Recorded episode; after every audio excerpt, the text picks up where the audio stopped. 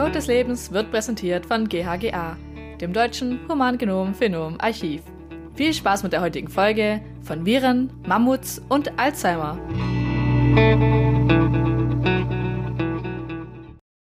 Ja, herzlich willkommen zum Code des Lebens. Mein Name ist Jannika Kilz und ich lade jeden Monat einen oder auch mehrere Experten dazu ein, mir und damit auch euch interessante Themen innerhalb der Genetik zu erklären. Heute darf ich euch aber sogar zu einer etwas besonderen Folge begrüßen, in der wir gleich mehrere genetische Themen auf einmal behandeln. Denn das Format ist dieses Mal etwas anders. Und zwar habe ich gleich vier WissenschaftlerInnen aus GHGA gleichzeitig in meinem bescheidenen Studio versammelt. Herzlich willkommen an Ulrike, Caroline, Julia und Florian. Hallo. Hallo. Guten Hi. Morgen. Und wenn ich Studio sage, meine ich eigentlich ein ziemlich kleines Hotelzimmer. Es war also eine etwas spontane Aktion und stellt daher auch ein kleines Experiment dar. Nur kurz zum Ablauf.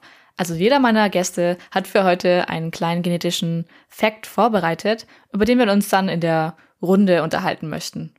Die heutige Podcast-Episode ist also mehr einfach eine lockere Unterhaltung, wo jeder einmal die Möglichkeit kriegt, Fragen zu stellen. Die zukünftigen Episoden werden aber wieder im gewohnten Stil durchgeführt. Fürs erste zumindest, je nachdem, welches Feedback wir auch kriegen. Zusatzinformationen, Links und wer eigentlich welchen Fakt genau vorgestellt hat, findet ihr nochmal in den Show Notes. Und damit übergebe ich auch schon das Wort an Ulrike. Schönen guten Morgen. In meinem Fakt geht es darum, dass ich eure Gene riechen kann. Und ja. ja. Wir gehen dann mal wieder. Ihr riecht alle sehr gut. Und zwar geht es um genetisches Matching. Darunter versteht man, dass unsere Gene unsere Partnerwahl beeinflussen. Und genauer geht es heute bei mir um das Immunsystem und wie das unsere Partnerwahl ähm, beeinflusst. Wer mich kennt, weiß, ich bin Immunologe und es geht immer um Immunologie. Ähm, verschiedene Studien äh, weisen darauf hin, dass wir unsere Partner durch ihren Geruch auswählen. Und dazu zählt auch der Geruch unseres Immunsystems.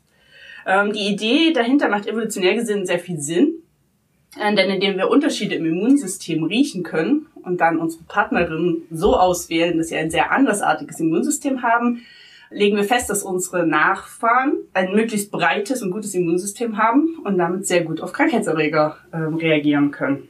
Und jetzt muss ich kurz ausholen in die Immunologie und die Genetik, um das besser erklären zu können. Ähm, konkret geht es nämlich heute um MHC-Moleküle. Mhm, okay. In lang heißt das Haupthistokompatibilitätskomplexe. Und weil das doch ein sehr langes Wort ist, sage ich MHC-Moleküle. Ähm, und das sind Rezeptoren, die auf unseren Zellen vorhanden sind. Es gibt da verschiedene Klassen. Ähm, aber prinzipiell ist es so, dass jede Zelle in unserem Körper, ausgenommen rote Blutkörperchen, MHC-Moleküle tragen. Und die kann man sich vorstellen wie kleine Präsentierteller. Also wenn wir einen Krankheitserreger in unserem Körper haben, tauchen die früher oder später auf diesen MHC-Molekülen auf, werden dem Immunsystem gezeigt und das MHC-Molekül schreit quasi Hilfe und das Immunsystem kommt, äh, wird aktiviert und bekämpft den Krankheitserreger. Ähm, die Genetik hinter MHC-Molekülen ist auch sehr spannend. Also die, zum einen haben die nochmal einen coolen Namen. Die heißen nämlich HLA. Das hat man vielleicht schon mal gehört, wenn man zum Beispiel in der Knochenspende registriert ist, weil das einer dieser Moleküle ist, die für Transplantationen sehr, sehr wichtig sind. Knochenmarksspende, Fragezeichen. Ja, Knochenmarksspende. Was habe ich gesagt? Knochenspende. Knochenspende. Knochenmarksspende. Ja, Knochen darf man normalerweise behalten. Echt? Knochenmarksspende, wenn man dafür registriert ist, genau. Die Gene liegen auf Chromosom 6 und umfassen mehrere Module. Also wie gesagt, es gibt äh, mehrere MHC-Klassen und dann gibt es da Haupt- und Nebengene und ein Mix daraus macht dann ein MHC-Molekül.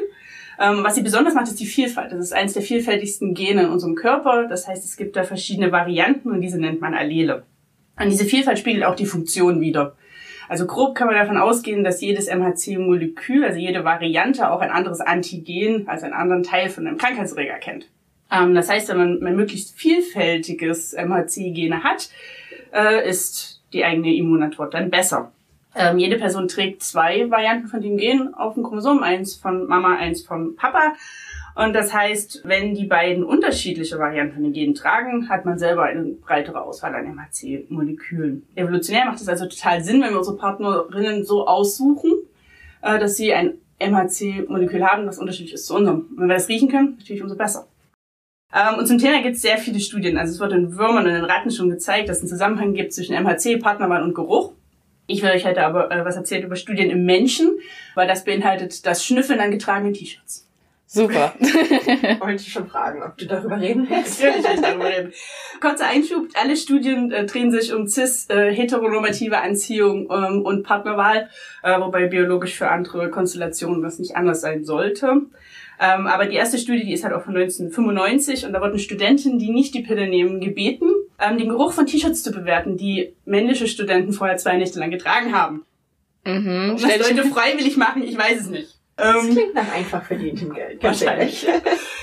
Zwar wurden dann die Gene aller Teilnehmer sequenziert ähm, und es stellte sich heraus, dass die Frauen wirklich die Männer oder die T-Shirts besser fanden, die von Männern getragen wurden, die andere MHC-Moleküle trugen als sie selbst. Und dann, das fand ich nur besonders toll, ist, es erinnerte sie auch an ihre vorherigen Partner, der Geruch, den sie bevorzugten. Uh, also Leute haben wirklich einen Typ basierend auf ihrem MHC-Komplex. Dann hat ja vielleicht äh, Deo gar nicht so viel damit zu tun, wie die Werbung uns immer so glauben lässt. Ja. Es funktioniert auf jeden Fall auch andersrum, weil es gab dann noch eine Follow-up-Study, wo auch Männer mal schnüffeln durften. Und es stellt sich raus, auch die bevorzugen ähm, Partnerinnen, die eher ungleich sind mit ihrem HLA. Aber man hat sich dann auch ähm, angeschaut, äh, wie MHC-Gene sich bei Paaren verhalten. Und das ist auch ganz spannend, weil zum ersten, zum einen hat man sich dann europäisch-amerikanische Paare angeschaut und man hat dann verglichen, wie wahrscheinlich es ist, dass die MHC-Gene unterschiedlich sind in Paaren und in Individuen, die man einfach so zusammengewürfelt hat. Und dann war es wirklich so, dass die echten Paare äh, eine höhere Wahrscheinlichkeit hatten, unterschiedliche MHC-Moleküle zu haben. Also, es scheint wirklich die Partnerwahl zu beeinflussen. Spannend war aber, dass sie das auch äh, in afrikanischen Paaren versucht haben und da haben sie keine Korrelation gefunden. Hm. Und sie haben das dann so ein bisschen damit erklärt, dass in Afrika wahrscheinlich die ganze Wahl der Partnerin noch eher über Familie und Gesellschaft kommt, nicht weniger über die Biologie. Und ich glaube, es zeigt auch einfach nur, dass HLA vielleicht ein Faktor ist bei der Partnerwahl, aber bestimmt nicht der Faktor. Ähm, Und jetzt soll ich noch ganz kurz dazu kommen, weil die Ideen dahinter sind auch super, wie MHC-Moleküle vielleicht Geruch beeinflussen. Mhm. Also zum einen hatte ich ja gesagt, äh, die MHC-Gene liegen auf Chromosom 6 und die sind über einen sehr großen Abschnitt der DNA quasi gefächert und dazwischen sind noch andere Gene. Darunter Geruchsrezeptoren. Und jetzt gibt's halt die Idee, dass das vielleicht korreliert, also dass die MHC-Genvarianten mit bestimmten Geruchsrezeptorvarianten korrelieren und dass das unseren Geruch beeinflusst. Dann gibt's noch die Theorie, dass das alles mit äh, symbiotischen Bakterien, die in uns leben, ähm, zusammenhängt. Und da gibt's gleich mehrere Ideen. Also zum einen wäre es denkbar, dass diese netten Mitbewohner die MHC-Moleküle und die Peptide abbauen und diese Abbauprodukte dann auf eine, besondere Art und Weise riechen und es so indirekt der Geruch sein können. Oder auch, dass die Art der MHC, die wir tragen, die Bakterien, die wir auf der Haut haben, beeinflussen und dadurch dann unseren Geruch. Weil unser Geruch über Schweiß zumindest hauptsächlich von den Bakterien abhängt, die wir auf der Haut haben und deren Abbauprodukte. Und letztlich gibt es von Mäusen her noch die Idee, dass die MHCs vielleicht selber riechen. Weil man hat in Mäusen spezielle sensorische Neuronen identifiziert, die Peptide in MHC-abhängiger Weise binden können und damit halt reagieren auf wirklich MHC-Moleküle. Also vielleicht riechen die auch selber. Das, Die Frage bleibt aber offen, nichts davon ist bewiesen. Ich fände es auf jeden Fall irgendwie schon ein bisschen gruselig, oder? Wenn etwas in dir etwas riechen kann, was du nicht riechst und daraufhin Mhm. ähm, leb, lebst du mit jemandem zusammen bis ans Rest deines, äh, äh, Ende deines Lebens, Entschuldigung. Also, immer schon weiter schnüffeln. das ist auch mein Schlusswort. Okay. Ähm, du hast ja gerade gesagt, es wurde an Frauen, mit Frauen getestet, die die Pille nicht nehmen. Genau. Weißt du, was da passiert? Es ist auf jeden Fall so, dass Hormone oder auch der Zyklus an sich das wohl beeinflusst, Partnerwahl, und dass man das auch gut äh, tracken kann. Und dass deswegen es wichtig ist, dass ich halt nicht die Pille nehme, weil das sonst das auch ähm, verzerrt. Also treffen wir bessere oder schlechtere Entscheidungen an bestimmten Phasen? in des Zyklus? Ähm, was ich, ich habe auch mal gelesen, dass ähm, man so Mikrobiom-Studien gemacht hat, Mhm. wo man Mikrobiome von Partnern verglichen hat, die auch eher komplementär sind. Und das geht, glaube ich, in die gleiche Richtung. Also ich weiß nicht, ob das eine das andere beeinflusst, Mhm. aber Wobei ich mich da auch immer frage, wenn die Paare dann schon zusammen leben und ähnliches essen, tut Ja, das, glaube ich, genau. dann halt Ähnlicher auch dein. Mikrobiom beeinflussen. Da frage ich mich Ja. immer, was kommt da zuerst? stimmt. Genau. Aber du hast ja Deo schon angesprochen, da gab es natürlich auch Studien zu. Und ich rede red schon zu lange, habe ich gemeint. Weil es wurde wirklich getestet, wie Leute auf Parfümbestandteile reagieren, also so Patchouli, Jasmin. Und da war es wirklich so, dass die Leute unterschiedliche Bestandteile besser riechend empfunden haben nach ihrem HLA. Dass es aber andersrum nicht funktioniert hat. Also die haben da nicht Leute, fanden es an anderen Leuten nicht besser. Was wahrscheinlich einfach dazu spricht, dass es nicht das eine Parfüm gibt, sorry, Parfümindustrie, ähm, was man dann verkaufen kann, weil das ist jetzt, dann kriegst du alle Frauen, alle Männer oder was auch immer. Sondern es ist halt eher so, du magst alles, was anders ist als du. Mhm. Und damit ist es halt sehr breit. Also es geht eher um das Match für dich, als dass es ein Match für alle gibt. Okay. Mhm. Was halten wir von diesen Pheromonparfümen?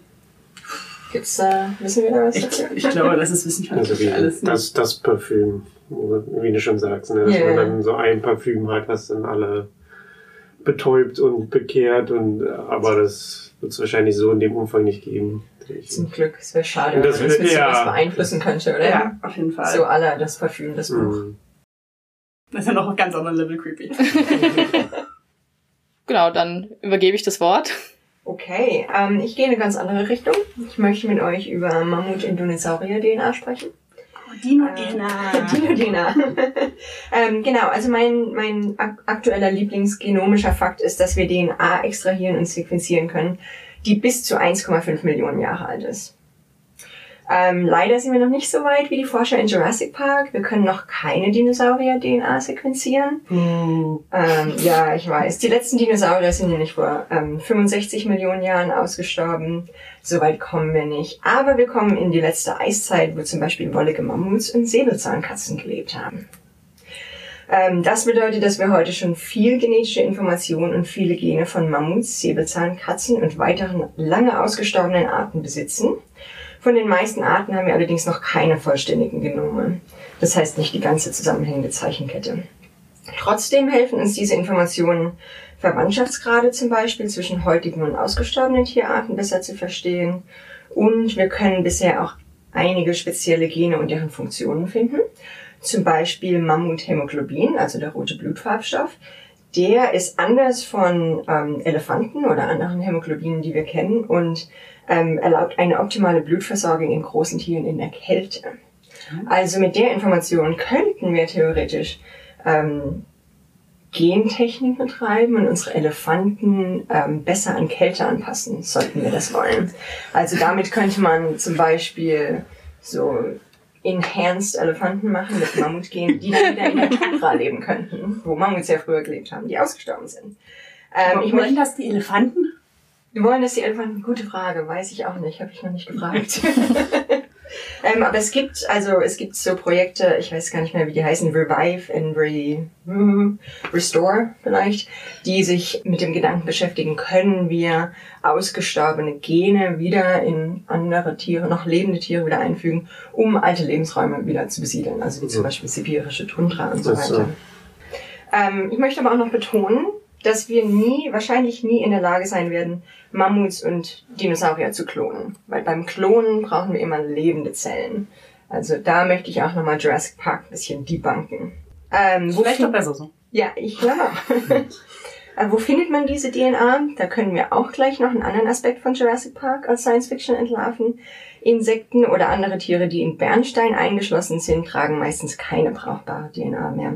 Also Insekten oder Tiere in Bernstein einschließen ist zu langsam. Mhm. Bis, bis heute hat man es nicht geschafft, DNA daraus zu extrahieren. Die häufigsten Quellen für sogenannte alte DNA sind aktuell meistens Knochen, die in kalten, trockenen und dunklen Gebieten gefunden wurden. Also zum Beispiel mhm. im Eis oder in Höhlen. Und ähm, das Problem dieser DNA, die so alt ist, ist, dass sie halt sehr abgebaut ist oder degradiert ist und nur noch in Fragmenten zu finden ist, weil sie entweder von UV-Strahlung kaputt gemacht wurde, ähm, Wasser etc. Und da ist natürlich dann das Problem, wenn wir die extrahieren und sequenzieren wollen, dass wir nur noch sehr wenig Material haben oder dass das, dass das Material, das wir haben, von anderen Tier- und Pflanzen-DNA ähm, verunreinigt ist. Und das Coole aber meiner Meinung nach ist, dass wir heute die Technologie haben, solche DNA noch für unsere Analysen zu verwenden. Also wir haben Protokolle und Reagenzien, die mit minimalen und sehr zerstückelten Mengen an DNA klarkommen und diese noch sequenzieren können. Und wir besitzen auch Software, die uns dabei helfen kann, Verunreinigungen von anderer DNA herauszufiltern und damit nur die DNA von den entsprechenden ausgestorbenen Tieren zu analysieren. Und der letzte Fun Fact dazu, das ist genau die Technologie, die uns heute auch in forensischen Analysen hilft, also Analyse von Tatorten, Opfern etc. zur Aufklärung von Kriminalfällen. Weil da ist häufig ja auch das Problem, dass an Tatorten nur noch wenig DNA da ist oder wir kontaminierte DNA haben. Oder wenn wir alte Fälle aufarbeiten wollen, wo wir nur, keine Ahnung, einen Handschuh hatten oder sonst was, da können uns auch diese Technologien aus der alten DNA helfen, um diese Fälle zu lösen. Cool, von Dinos zum Mordopfern. Ja, ja. Einmal alles. Ja. ich finde ich find, ich find halt die Wissenschaft halt wirklich sehr spannend, wie gesagt, aus dem Fakt, was du halt gerade genannt hast, weil in vielen Fällen die DNA ist halt sehr äh, degeneriert oder kaputt zerstückelt. Und dadurch, dass du ja keine Referenz genommen hast, musst du halt versuchen, entweder das zu assemblen, aber mit halt einer sehr fehleranfälligen DNA. Ja. Oder du nimmst ein Referenzgenom, was dem sehr ähnelt, wo du denkst, da kommt die jeweilige Spezies her. Bei Mammuts liegt es ja so ein bisschen auf der Hand, dass man vielleicht das Ganze zu einem Elefanten gegen mappt, sozusagen. Aber das ist trotzdem die Frage, ne? was war sozusagen vor Mammut äh, der, der Vorfahre und, und äh, ja. ist das wirklich sozusagen gut, dass man das dann gegen das Elefantengenom mappt und sagt, ah, das ist Hämoglobin, aber vielleicht war es eigentlich was ganz anderes in der Zeit. Man weiß es ja nicht genau. Ja, ich glaube auch, da, also da hat man auch so viele Probleme, ne? Ein teilweises Mammutgenom, nicht wirklich zu wissen, ob Elefant da wirklich die Antwort ist und Richtig. so weiter, aber also man scheint ja echt dann Teile, die man als Gene identifiziert, in neue Zellen ja. zu klonen und zu schauen, hm, was passiert da eigentlich? Oh, jetzt bauen wir Hämoglobin. Das sieht aber anders aus, als wir das kennen. Ich finde ich finde es halt wirklich sehr spannend, weil wir viele Vorstellungen so ein bisschen davon haben durch, durch die Medien, wie es damals aussah. Aber das sind ja wirklich 10.000 oder was weiß ich, wie viele Jahre. Ja. Und dass dann manchmal gesagt wird, zum Beispiel der T-Rex hat glatte Haut gehabt oder so. Da wird ja häufig gesagt, naja, das ist vielleicht gar nicht so der Fall gewesen, sondern die hatten vielleicht alle Federn und sah aus wie ja. große Hühnchen oder das ist jetzt das, mal sehr überspitzt gesagt. Ja. Aber Den Fakt muss ich jedes Mal erwähnen, wenn ich in einem Naturkundemuseum bin. So sah der aber vielleicht gar nicht aus. Vielleicht sah der aus wie ein kleines Chicken. Also ist jetzt ein Enhanced äh, Elefant vielleicht gar nicht mit, also führt das dann zu Fell oder? Also inwiefern ist der dann äh, kälteresistent, würde ich mich noch fragen. Ja, genau. Also ich muss ganz ehrlich sagen, dass ich mir nicht genau angeguckt habe, wie das mit dem Hämoglobin funktioniert. Soweit ich es verstanden habe, kann das mehr Sauerstoff tragen als zum Beispiel das normale, ähm, normale Elefantenhämoglobin und dadurch kann langsamerer Blutkreislauf, was man ja in der Kälte oft hat, niedrigeren Blutdruck, kann das auch reichen, um ein gesamtes Tier mit Sauerstoff zu versorgen. Ich weiß, ich habe auch gelesen, dass es ähm, zumindest Versuche gibt, auch dieses Wollgen im Mammut zu finden, um eben eventuell irgendwann das Wollgen in einen asiatischen Elefanten, asiatische Elefanten sind übrigens näher am Mammut als afrikanische, ähm, das in einen Elefanten zu klonen und dann einen wolligen Elefanten zu machen. Aber ich glaube, da sind wir noch ein bisschen von weg. nur um bei Jurassic Park zu bleiben, es gibt einen reichen Russen, der Name fällt mir leider nicht mehr ein, der sich auf die Ankunft der neuen Mammuts vorbereitet und schon einen Park ah, eingerichtet hat in Sibirien, wo er seine Mammuts halten Nur Mammuts oder will er da auch ein paar Dinos reinsetzen? Das klingt irgendwie so, als hätte ich das schon mal gehört. Mammutpark. genau, der Mammutpark. Ähm, ich weiß nicht mehr genau, wie er hieß, aber es hatte auch so, so ein Jurassic Park Sound. Ja. Ähm, aber wie gesagt, Dinos sind viel weiter weg und von denen werden wir wahrscheinlich nie so viel DNA finden werden. Genau, äh, dann gebe ich jetzt das Wort an Caroline. Bei mir geht's heute um Alzheimer.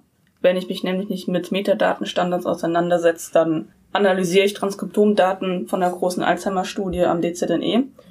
Dementsprechend ist mein Fact heute auch nicht besonders fun, aber es ist halt ein genetischer Fact. Zuerst bisschen was zu Alzheimer.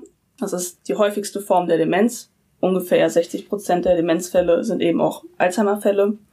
Die ersten klinischen Symptome treten meist so um die 50er, 60er ähm, Lebensjahre auf und je nach Krankheitsform ist der weitere Verlauf dann entweder ziemlich aggressiv mit schneller Progression und das ist typisch für die genetische Form von Alzheimer, auch Early Onset genannt, oder der Verlauf ist eben sehr langsam, schleichend mit langsamer Progression, langsamer Verschlechterung der Symptome. Das ist dann diese typische Alzheimer-Demenz oder auch Late Onset. Typisch für Alzheimer ist die Bildung von Beta-Amyloid-Plaques und Taufibrillen, ähm, die sich beide innerhalb und außerhalb der Neuronen anlagern und da eben die Axone stören. Die blockieren die Signalübertragung und verhindern das Ausspülen von Abfallprodukten, die sich so im Gehirn ansammeln. Und dass diese Proteine sich tatsächlich ansammeln, kann man messen weil die Menge an freiem Beta-Amyloid und ähm, Tau verringert sich eben mit Fortschreiten der Erkrankung. Und typischerweise entnimmt man eben ähm, Nervenwasser, um das zu messen. Inzwischen geht's aber auch mit Blut, weil die Entnahme von Nervenwasser ist eben ziemlich schmerzhaft und invasiv. Hm. Ja, viele lassen das eben nicht zu. Kann ich verstehen. Ähm, die große Frage ist dann natürlich, ob diese Konzentrationsabnahme bzw. die Plaques lediglich ein Symptom von Alzheimer sind oder vielleicht sogar Ursache. Denn ähm, Therapien, die eben auf diese Amyloid-Konzentration abzielen, haben bisher nicht geschafft, die Krankheit zu heilen. Und ich bin mir auch gar nicht sicher, ob es überhaupt möglich ist, das zu verlangsamen. Relativ unumstößlichen Hinweis auf die Rolle von Amyloid findet sich auf dem Chromosom 21. Hier liegt nämlich das Alzheimer Precursor Protein, kurz APP, und das wird dann im späteren Verlauf in Beta-Amyloid gespalten. Und dieses Beta-Amyloid ähm, sammelt sich dann in diesen Plaques. Bei Chromosom 21 denkt man wahrscheinlich automatisch an Trisomie 21. Und tatsächlich erkranken fast 90 Prozent der Down-Syndrom-Patienten an Alzheimer und fast oh, 70 Prozent sterben auch dran. Oh je. Mhm. Ja. Ist das, das nicht, nicht bekannt ist? Aber, aber es ist natürlich auch super schwer zu erforschen. Also, weil Du weißt dann nicht, je nachdem, wie schwer das Down-Syndrom ausgeprägt ist, was für andere kognitive Störungen dann vorliegen. Ne? Ist das Alzheimer-Onset dann auch früher für diese Menschen? Weil ähm, ich glaube, die werden ja leider auch nicht so alt von der Lebenserwartung her. Ja. Ist früher ein bisschen, weil sie, die haben halt eben dann die dreifache Menge. Mhm. Es fängt an, sich früher anzusammeln und verläuft dann halt auch aggressiv. Mhm. Ja, ja, und dass es tatsächlich an dem Protein liegt, weil auf dem 21. Chromosom ist ja jetzt nicht nur APP. Das bestätigen beispielsweise Down-Syndrom-Patienten, die zwar, wie gesagt, diese Trisomie haben, aber nur ein unvollständiges drittes Protein. Und es gibt eben auch diese Fälle von familiärem Alzheimer, die ich ja schon erwähnt habe. Und da gibt es dann eine Duplikation von dem Gen ähm, auf einem Chromosom. Das heißt, die haben das APP-Gen auch dreimal und die erkranken eben 100% der Fällen an Alzheimer. Und das wird dann eben auch weiter vererbt. Ja, und zusammenfassend kann man sagen, dass die bessere Versorgung von Down-Syndrom-Patienten und die erhöhte Lebenserwartung auch irgendwie einen Beitrag zur Alzheimer-Forschung leistet, weil auf dem 21. Chromosom eben auch so eine Art protektive Gene liegen, weil wie schon erwähnt, also es erkranken nicht alle Down-Syndrom-Patienten an Alzheimer, aber eben 100 Prozent derjenigen, die dieses erbliche Alzheimer haben. Weiß man, was das für protektive Gene sind, die ähm, auf 21 liegen? Ja, es gibt eines, das heißt BACE2. Wofür steht das? Ja, ja ich habe es gerade überlegt. Das ist ähm, Gennamen, yay. Ja, ich habe es vergessen. Alles gut. Aber äh, ich glaube, die Studie wurde nur in Organoiden Gehirn durchgeführt, okay. deswegen ist es so ein bisschen schwer, das äh, zu übertragen aber das sorgt dafür, dass diese Beta-Amyloid-Ketten kürzer sind und dann nicht so dazu neigen zu verklumpen. Aber es, also es ist halt das Schwierige bei Alzheimer, weil das eben eine Alterserkrankung ist, dann im häufigsten Fall es spielen super viele Faktoren rein, gerade halt auch bei diesem Late mhm. Onset. Und es ist dann, also es ist ein Zusammenspiel. Es mhm. ist quasi jeder Prozess, den man irgendwie irgendwo im Körper hat, wurde mit Alzheimer in Verbindung gebracht. Also RNA-Prozessierung, ähm, was gibt's noch? Ähm, ja, oxidativer Stress in Mitochondrien und sowas. Also das spielt alles irgendwie mit rein. Epigenetische Prozesse. Ja. ja. Super schwer auseinander zu ja. verwüstern. Gut, dann äh, mache ich jetzt weiter. Und zwar, ähm, mein Fakt geht darüber, dass uralte Viren in unserem genetischen Code begraben liegen. Also ganze acht Prozent unserer DNA bestehen tatsächlich aus Virus-DNA, die sich über Generationen durch unsere Vorfahren in uns angesammelt hat. Und bei über 20.000 Genen sind das satte 100.000 DNA-Schnipsel, also Viren-DNA-Schnipsel. Und da fragt man sich jetzt natürlich so ein bisschen, Igitt? Also, ist das jetzt schlecht? Also, was haben diese ganzen Viren in meiner schönen DNA zu suchen? Und also Viren haben ja schon vor Millionen von Jahren Lebewesen infiziert, noch bevor der erste Mensch auf Erden überhaupt gewandelt hat und hatten dementsprechend sehr viel Zeit, äh, sich dann auch im Menschen äh, in unserer DNA eben sich gemütlich zu machen. Das ist jetzt aber zunächst kein Grund zur Panik. Also ich kann da jetzt auch direkt wieder Entwarnung geben. es hat teilweise sogar auch Vorteile. Also es ist nicht nur schlecht. Yeah. Aber, aber wie machen denn die Viren das jetzt überhaupt? Also nicht jeder gewöhnliche Virus ist in der Lage, seine DNA permanent in unserem Erbgut äh, zu verankern, also sich da rein zu schmuggeln. Sonst hätten wir wahrscheinlich viel mehr als eben 8% DNA, äh, Virus-DNA-Schnipsel in uns drin. Äh, also in den meisten Fällen ist es ja so, dass ein Virus eine Zelle kapert quasi, also andockt, sie dazu bringt, äh, für ihn wichtige Bausteine zu produzieren, die Zelle sich dann mit neu zusammengesetzten äh, Viren füllt, irgendwann aufplatzt und ganz viele Viren werden frei. Und das ist dann für einen normalen Virus eine erfolgreiche Vermehrung gewesen. Jetzt gibt's aber natürlich auch sogenannte Retroviren, zu denen zum Beispiel auch HIV gehört. Und äh, diese Viren integrieren tatsächlich ihre eigene genetische Information in die Wirtszelle hinein. Und äh, dafür bringen sie extra ihre eigenen Enzyme mit. Also die haben ihr eigenes Waffenpersonal, äh, Waffenarsenal direkt dabei. Und äh, zwar gibt's ein Enzym, um das eigene Viruserbgut in die richtige Form umzuschreiben. Also die haben einsträngige RNA dabei und möchten es natürlich dann in zweisträngige DNA umwandeln, damit das überhaupt bei uns in unsere DNA eben reinpasst. Und dann haben sie noch ein weiteres Enzym, um diese umgeschriebene DNA dann eben in die Wirtszelle zu integrieren und das heißt passenderweise Integrase. Das kann man sich jetzt also so vorstellen, dass diese Integrase sowohl in der Virus-DNA als eben auch in der Wirts-DNA so kleine Teile an der Seite wegschneidet, also an den Nukleotiden. Und dadurch werden dann Enden frei, an die die Integrase dann eben Virus-DNA mit der Wirts-DNA so verbinden kann. Genau. Also viele dieser DNA-Schmuggelversuche werden zum Glück durch unser Immunsystem vereitelt. Also wir sind denen nicht äh, hilflos ausgeliefert. Wenn es aber dann eben doch ein äh, Retrovirus zu uns in die äh, Zelle, in unsere DNA eben reinschafft und dann ihre eigene DNA einschleust, kann sie dann diese infizierte Zelle also kopieren. Die haben dann da äh, Mechanismen, dass ähm, genau diese Zelle dann eben ein Vielfaches kopiert wird. Genau. Und dieser DNA-Abschnitt vom Virus ist jetzt ähm, quasi Teil unserer körpereigenen Zelle und wird auch genauso von unserem Körper ja, abgelesen, bildet genauso auch äh, zum Beispiel Proteine aus, wie an anderen Stellen. Das kann jetzt interessanterweise gute, schlechte und auch neutrale Auswirkungen haben. Äh, und wenn jetzt eben so ein Virus-DNA in eine Keimzelle oder in ein Spermion eintritt, dann ist es natürlich auch so, dass wir es an unsere Nachfahren weitergeben können. Aber nochmal eine gute Nachricht, ja, also diese Retroviren sind nicht unsterblich, ja, also die leben nicht ewig und ähm, die meisten dieser ursprünglichen Viren, die irgendwann mal in unsere Vorfahren eingedrungen sind, also die sind schon längst ausgestorben und auch nicht mehr aktiv in großen Teilen. Also man hat noch ziemlich viele DNA-Schnipsel quasi in der eigenen DNA rumliegen, die eigentlich aktiv nicht mehr so viel machen. Manche tun aber tatsächlich auch noch Proteine, wer heißt es, produzieren. Äh, und also warum sind die teilweise inaktiv? Weil natürlich die Virus-DNA genauso wie unsere DNA über die ganze lange Zeit auch mutiert und dann eventuell eben auch kaputt geht. Ähm, oft natürlich auch auf, auf eine Weise, dass sie sich nicht mehr äh, weiter vermehren können. Genau. Aber jetzt kommt der eigentliche Knüller. der hat, hat, ein bisschen, Spannung, Spannung. hat ein bisschen auf sich warten lassen.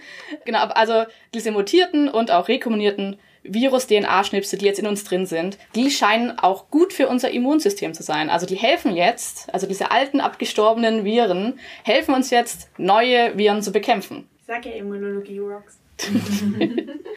Sie nehmen jetzt nämlich wichtige Schalterfunktionen bei der Immunabwehr ein, denn Forscher haben die mit CRISPR-Cas ausgeschnitten und haben dann gemerkt, dass die umliegenden Gene nicht mehr auf Alarmbotenstoffe reagieren, also auf äh, Interferone und äh, dass dementsprechend die äh, Immunantwort geschwächt war. Genau. Deswegen geht man eben davon aus, dass diese wichtigen Virus-Schalterschnipsel ähm, eben von besonderer Bedeutung sind, vor allem weil die zufälligerweise auch immer direkt neben Genen liegen, die eben wichtig sind für unser Immunsystem. Das ist ja gar nicht so überraschend, oder? Wenn man sich überlegt, dass Viren versuchen, unsere Immunantwort auszuschalten und deswegen weil ich mir jetzt nicht sicher bin, ob Retroviren so gezielt so, Immungene targeten könnten bei uns, wenn sie integrieren. Ich glaube, das ist eher so eine random Integration. Also ich kann mir halt vorstellen, dass es ähm, aus welchem Grund auch immer an der Stelle eben dann doch besser passt oder dass sie an der Stelle länger überleben und dann. Also die Sache ist eben die, der genaue Zusammenhang ist noch nicht äh, erforscht. Mhm. Forscher haben halt nur gemerkt, wenn sie es ausschneiden, dann äh, funktionieren gewisse Dinge nicht mehr. Also der Schalter ist, ist aus. Mhm. Äh, und zufällig ist es eben so, dass die auch oft eben an diesen Stellen sitzen. Wie die jetzt genau dahin gekommen sind, da muss man muss ich noch zeigen. Und das ist auch nicht nur im Menschen so, sondern äh, diese Immunantwort gibt es auch in ganz vielen anderen Säugetieren oder generell auch in Wirbeltieren. Das heißt, es wird schon seinen Sinn haben. Äh, eventuell waren eben diese äh, Lebewesen auch einfach widerstandsfähiger ähm, ab einem gewissen Punkt, wenn sich das, wenn da halt zufällig dieses Zusammenspiel mit dem Immunsystem dann mhm. zustande gekommen ist. Also kann ich denke auch Selektion dafür ja. sein, ja. dass es sich da eingebaut hat. Okay. Ja, und äh, interessanterweise kann auch schon in Embryonen äh, Proteine festgestellt werden, die äh, aus Genen stammen von Viren. Mhm. Das hat jetzt aber leider unterschiedliche Auswirkungen. also es ist ja quasi ein Virus-DNA-Cocktail, sage ich jetzt mal so. Ja, jeder hat ja ein bisschen was anderes da drin und die ähm, sind manchmal noch aktiv, manchmal nicht. Das heißt, es kann sich natürlich auch negativ auswirken und deswegen stehen viele dieser Virenschnipsel auch im Zusammenhang mit Autoimmunkrankheiten und äh, sogar auch Krebs. Das war damals in der ersten Hälfte des 20. Jahrhunderts nämlich auch eine schockierende Entdeckung, dass Viren auch Krebs bzw. Tumore verursachen können. Weil also dänische Pathologen zeigten 1908 beispielsweise, dass sich Hühnerleukämie, also auf gesunde Hühner übertragen, lässt. Das heißt, also es gab quasi die erste bewiesene ansteckende Krebserkrankung. Und den Gedanken fand ich dann schon ziemlich gruselig, weil mir das nicht bewusst war, dass, also ja, dass man rein theoretisch sich durch ein Virus anstecken kann mit etwas, was krebsartige Wirkungen im Körper hat. Können wir jetzt ein bisschen äh, Impfaufklärung machen, oder? HIV, lasst euch impfen. ähm, weil das ist ja so das eigentlich bekannteste Virus, was äh, Krebs äh, machen kann, dann mhm. Eierstockkrebs. Und dann sollten sich ja wirklich alle impfen lassen. Ich glaube, Kinder ab acht Jung und Mädchen. Ja. ja. Mhm. Ganz wichtig, weil beide Seiten können es übertragen, auch wenn es natürlich Mädchen öfter dann betrifft, die Krebserkrankung. Wobei auch äh, Jungs Krebs kriegen können. Mhm. Das ist dann, glaube ich, Kehlkopfkrebs, den die HPV-Viren machen bei Männern. Und ich glaube, die kriegen dann so oder so auch Feigwarzen. Also es ist keine schöne Erkrankung, egal was man am Ende hat. Genau. Ein bisschen Impfaufklärung. Und dann noch die Corona-Frage. Kann Corona sich in mein Genom integrieren, liebe Janika? Ich hätte jetzt gesagt, nein. nein. Ich habe es auch nochmal gerade nachgeguckt. Nein, ist kein, ähm. ist kein Retrovirus. Das war nur ganz am Anfang halt, dass das sehr viele dann gefragt haben oder diese Misconception, die es darum gab, dass das wohl gehen könnte und Corona ist dann in meinem Gen und ich vererb's weiter. Nein. Kann man nochmal ganz klar sagen, nein. Und ganz wichtig dabei, auch der Impfstoff kann das nicht. Ja. Wobei das ja praktisch wäre, weil dann müsste man ja nur eine Generation an Leuten impfen und dann. ja, wobei das ja nicht ist, ja die Keimzellen. Ja, ja, ja, ich genau. weiß, ich weiß, ich weiß, das ist. Und es ist halt immer noch Random Integration, also es könnte Stimmt. dann halt immer noch der, wenn sich das integrieren würde, könnte es irgendein Gen disrupten und dann hättest du das, kaputt genau. das bessere deutsche Wort, ähm, und dann äh, könnte es halt trotzdem Schaden nehmen oder halt auch wieder Krebs auslösen, wenn es das falsche Gen integriert. Also nein, das wollen wir natürlich nicht. Genau, also wir fassen zusammen, nein, man kann äh, Impfungen nicht weitergeben. Und lasst euch impfen. Genau, lasst euch impfen. Ähm, du hast ja gesagt, dass es auch positive Wirkungen von Virusintegration gab. Ja, das, äh, wie gesagt, das Immunsystem, das Immunsystem ist besser. Und also da kann ich jetzt nicht zu arg ins Detail gehen, aber dadurch, dass eben Embryonen teilweise auch, also dass man Proteine nachweisen kann, die ähm, von Viren gebildet werden im, im Säugling noch, sag ich jetzt mal so, da gibt es tatsächlich einige die positiv sind, wenn es darum geht, also dass die sich besser entwickeln. Und dass man dann überlegt hat, ob es das beinahe schon so eine Symbiose ist, weil sich diese Viren quasi darauf spezialisiert haben, in ähm, Embryonen da anzudocken, ob, ob das nicht so eine gemeinsame Evolution dann irgendwo ein Stück weit auch ist. Vor allem, weil es ja uns nicht als, als menschliche Rasse, wir sind ja nicht, wir sind ja nicht ausgestorben, ne? Also das heißt, ähm, Wir sind nicht ausgestorben, noch nicht. also, äh, wir, arbeiten dran, aber wir haben es noch nicht geschafft. Also es hieß, es sei nicht schädlich für den Großteil der, ähm, der Kinder, der Säuglinge und dass es tatsächlich eher hilft, dass sie sich besser entwickeln können. Was die da genau im Einzelnen machen, ist sogar noch, also wird noch erforscht. Ich kann nicht so konkret darauf antworten, weil wir wissen es noch nicht so genau. Aber es wird nachgewiesen, ja, Okay, noch eine Frage. Also wir wissen ja, wir sind ja schon mindestens 50% Bananengenom oder so. Ja. Das heißt, also Bananen müssen ja mindestens auch x Prozent Retroviren haben. Gibt es Retroviren in Pflanzen? Bestimmt. Ja, ich okay. glaube schon. Virale Infektionen hast du ja auf jeden Fall in Pflanzen. Ähm, also haben wir jetzt äh, Pflanzen Retroviren in unserem Genom? Das äh, ist die Frage. Also ich hatte halt eben gelesen, dass es sich vor allem auf Wirbeltiere, also dass der, der mhm. Großteil aller Retroviren ist in Wirbeltieren. Mhm. Ähm, müsste ich jetzt googeln. Also ich meine, Recht das mal also, nach, das finde ich sehr, sehr geil. Wenn so, Takeaway, wir haben Bananenretro wieder Also ich meine, es müssten ja, also eine Banane ist ja offensichtlich nicht unser Vorfall. Das muss ja irgendeine Urpflanze sein, ja. die dann vor so und so vielen Millionen Jahren schon mit einem Retrovirus infiziert war. Aber ja. also es gibt bestimmten Pflanzenretrovirus, den wir mal in uns getragen haben, oder? Cool. Also die, die Frage, die Frage ist halt wirklich auch, inwiefern, äh, wie viel davon halt regulativ eine ja. Wirkung besitzen, ne? wie, wie äh, Janika schon gesagt hat, dass viele ja wahrscheinlich Pseudogene sind, nicht exprimiert werden wahrscheinlich gar keine so Auswirkungen hat. Das ist natürlich eine interessante Fragestellung, äh, halt auch im Körper, in unserem Körper selber, wie welche Zellen, welche, welches Gewebe hat eigentlich wirklich exprimierte virale Gene, ja, in welchem Verhältnis. Ja, mein genetischer Fakt äh, vom, vom Riechen äh, komme ich ins Sehen. Zum und zwar äh, hängt mein ähm, genetischer Fakt ähm, mit etwas, was viral geworden ist, zusammen, äh, und zwar 2015 auf Facebook. Vielleicht kann sich der ein oder andere da noch erinnern.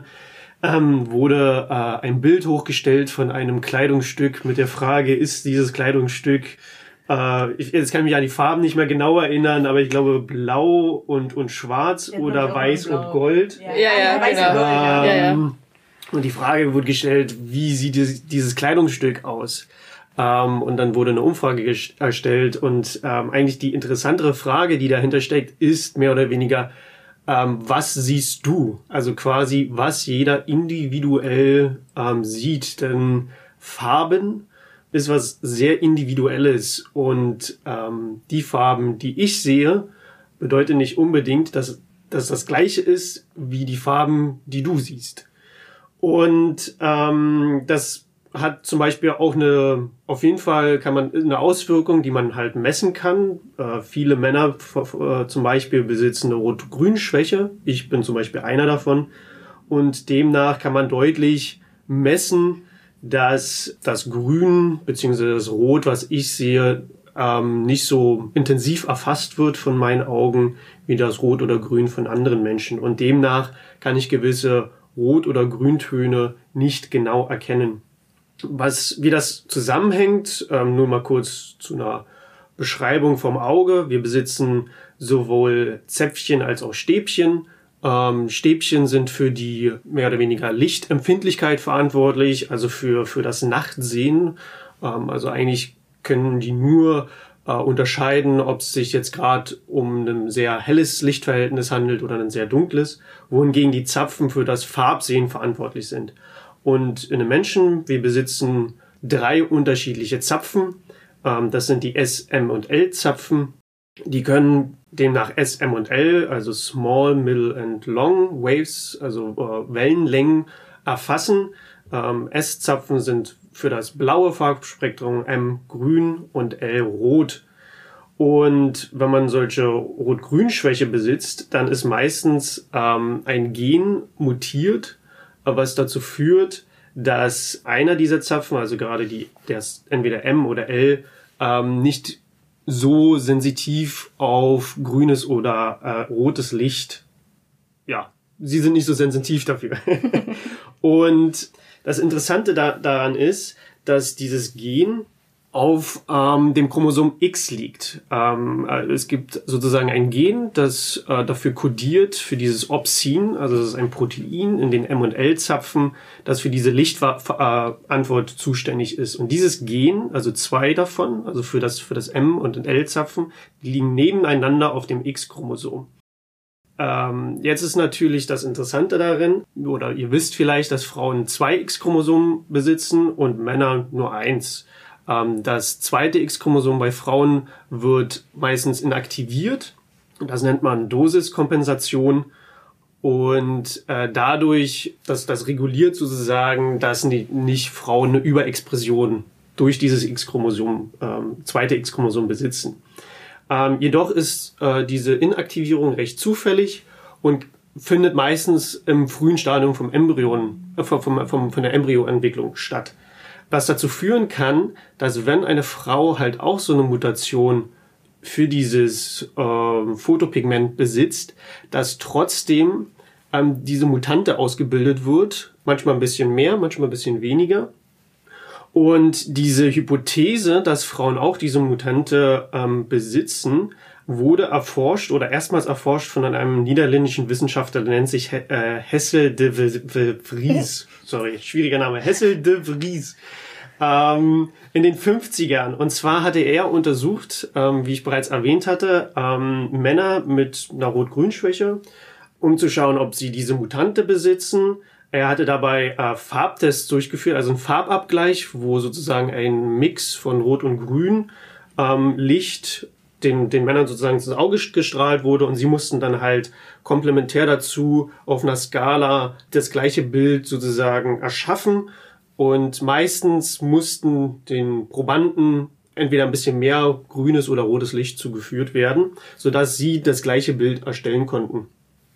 Und er hatte dann damals geschaut und äh, festgestellt, zufällig, dass bei den Töchtern etwas ähnliches aufgetreten ist. Also sie mussten halt auch diese, diese, oder die Intensität des roten oder grünen Lichtes musste halt auch erhöht werden, obwohl sie keine Rot-Grün-Schwäche besitzen.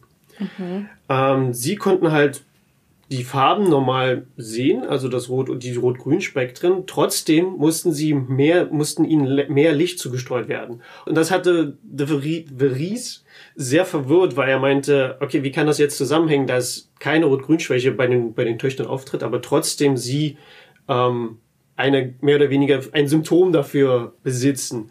Und er hatte die Hypothese dann aufgestellt, es gibt wahrscheinlich Frauen, die sind Tetrachromate. Sie Aha. besitzen sozusagen vier Zapfen. Also sozusagen wie bei Männern, dadurch, dass sie nur drei Zapfen besitzen können, aufgrund nur des einen X-Chromosoms, ähm, hast du sozusagen, die Männer sozusagen bei einer Rot-Grün-Schwäche zwei normale Zapfen und eine mutierte. Hingegen bei Frauen, dadurch, dass sie die zwei X-Chromosomen besitzen können, haben sie eventuell drei normale Zapfen und dann noch die mutierte. Also die okay. in der frühen Embryonphase sich eventuell kurzzeitig auswickeln kann. Dann kommt die Dosiskompensation. Das X-Chromosom wird inaktiviert, aber trotzdem hat die Mutante sozusagen ähm, wurde exprimiert und ähm, sich entwickelt. Und dadurch haben sie vier Zapfen. Dieses, diese Tetrachromatie ist äh, bislang sehr schwer zu erforschen. Es ist mehr oder weniger immer noch so ein bisschen eine Hypothese. Erst 2010 wurde tatsächlich eine Person gefunden, wo man vermutet, dass sie ein sehr hoher Kandidat ist, ein Tetrachromat zu sein.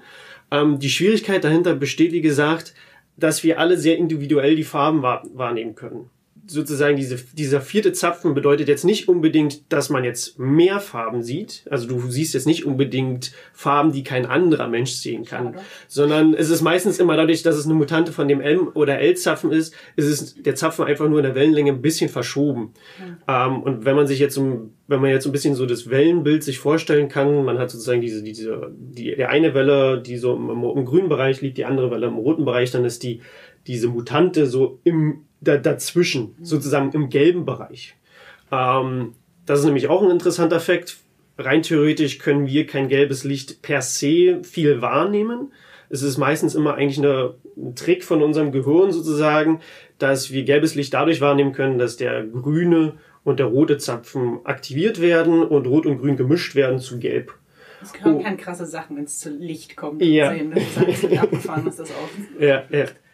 Demnach, um das jetzt sozusagen diese Tetrachromate nachzuweisen, ist halt eine Variante, ähm, dass man äh, diese, diese, diese Differenz, man zeigt dem äh, Probanden sozusagen eine Mischung von Rot oder Grün, was mhm. gelbes Licht verursacht, oder man zeigt dem Probanden gelbes Licht, was halt gelbes, mhm. Gelb bei uns mhm. auch verursachen kann. Und zu, zu, zu schauen, können sie diese Differenz erstellen zwischen Rot-Grün mhm. oder Gelb ja, wie gesagt, ist halt ein sehr schwieriges Unterfangen. Aber und irgendwann wird es einen Superhelden geben. Irgendwann wird es, und wir wissen es halt einfach nicht. Ne? Also das ist halt die Schwierigkeit. Ähm, wie möchtest du das jetzt nachweisen, dass es so einen Superhelden gibt, der jetzt, sage ich mal, ultraviolettes Licht wahrnehmen kann? Mhm. Ähm, weil für uns ist das halt was sehr Individuelles und ähm, wer ist jemals, also ich bin halt auch nur zu einem Farbtest gegangen, weil ich gemerkt habe, oder wir haben es dann durch Zufall mal gemerkt, ah, ich kann vielleicht Rot und Grün nicht so richtig unterscheiden, aber vielleicht ist es für dich immer Alltag mhm. und äh, demnach wirst du das halt nie testen. Über Farben sprechen ist ja generell super schwer, ne? Also Ja. mir fällt es jedes Mal auf, wenn wir ein Labormeeting haben Ja. und uns Graphen angucken und einer sagt, oh, ist das braun? Der andere sagt, nee, ist das eher lila? Richtig, richtig. Und die Sache ist die, vieles ist ja auch auf den ähm, durchschnittlichen Menschen abgestimmt. Also Ja. unsere, unsere ganzes Farb, äh, sag ich mal, unsere Kleidung, alles ist ja auf den durchschnittlichen Menschen abgestimmt.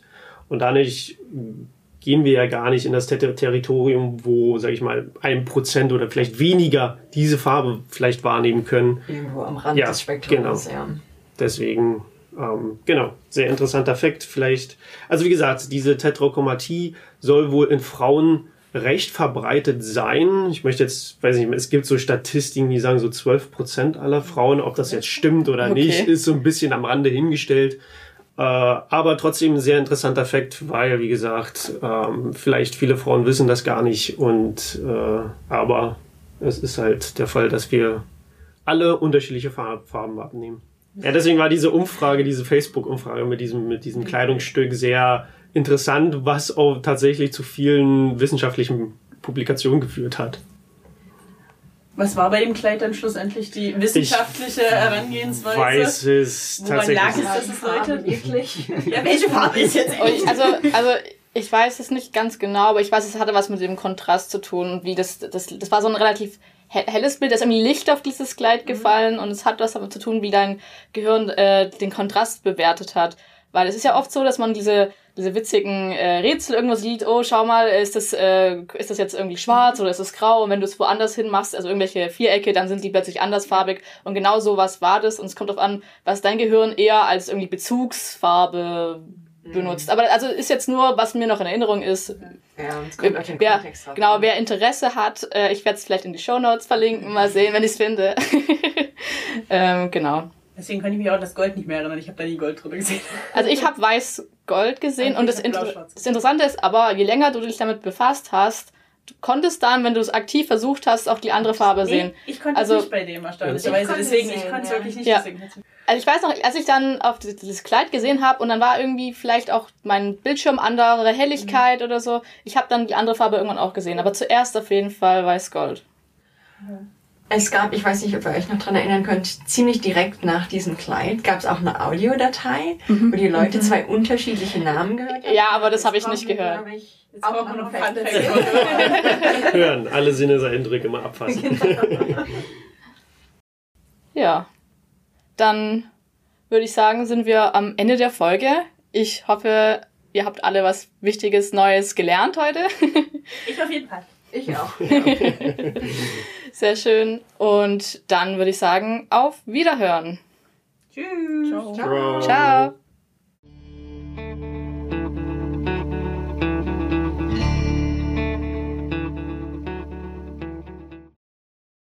Ja, vielen Dank fürs Zuhören.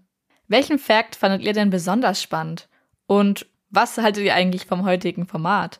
Es war natürlich ein kleines Experiment, aber es hat mir und meinen Kolleginnen auf jeden Fall sehr viel Spaß gemacht. Die nächsten Episoden werden aber wie gesagt erstmal im gewohnten Format fortgeführt. Wer uns dazu Feedback geben mag oder wer die heutige Frage beantworten möchte, kann das natürlich entweder auf unserem Twitter machen unter Code des Lebens oder auf unserer Website ghga.de. Da hat unser Podcast eine extra Seite mit einem Kontaktformular. Neuerdings kann man uns aber auch einfach eine E-Mail schreiben unter codedeslebens at gmail.com. Ja, und damit verabschiede ich mich von euch und möchte noch einmal einen Dank an meine Studiogäste aussprechen. Vielen Dank Ulrike, Caroline, Julia und Florian.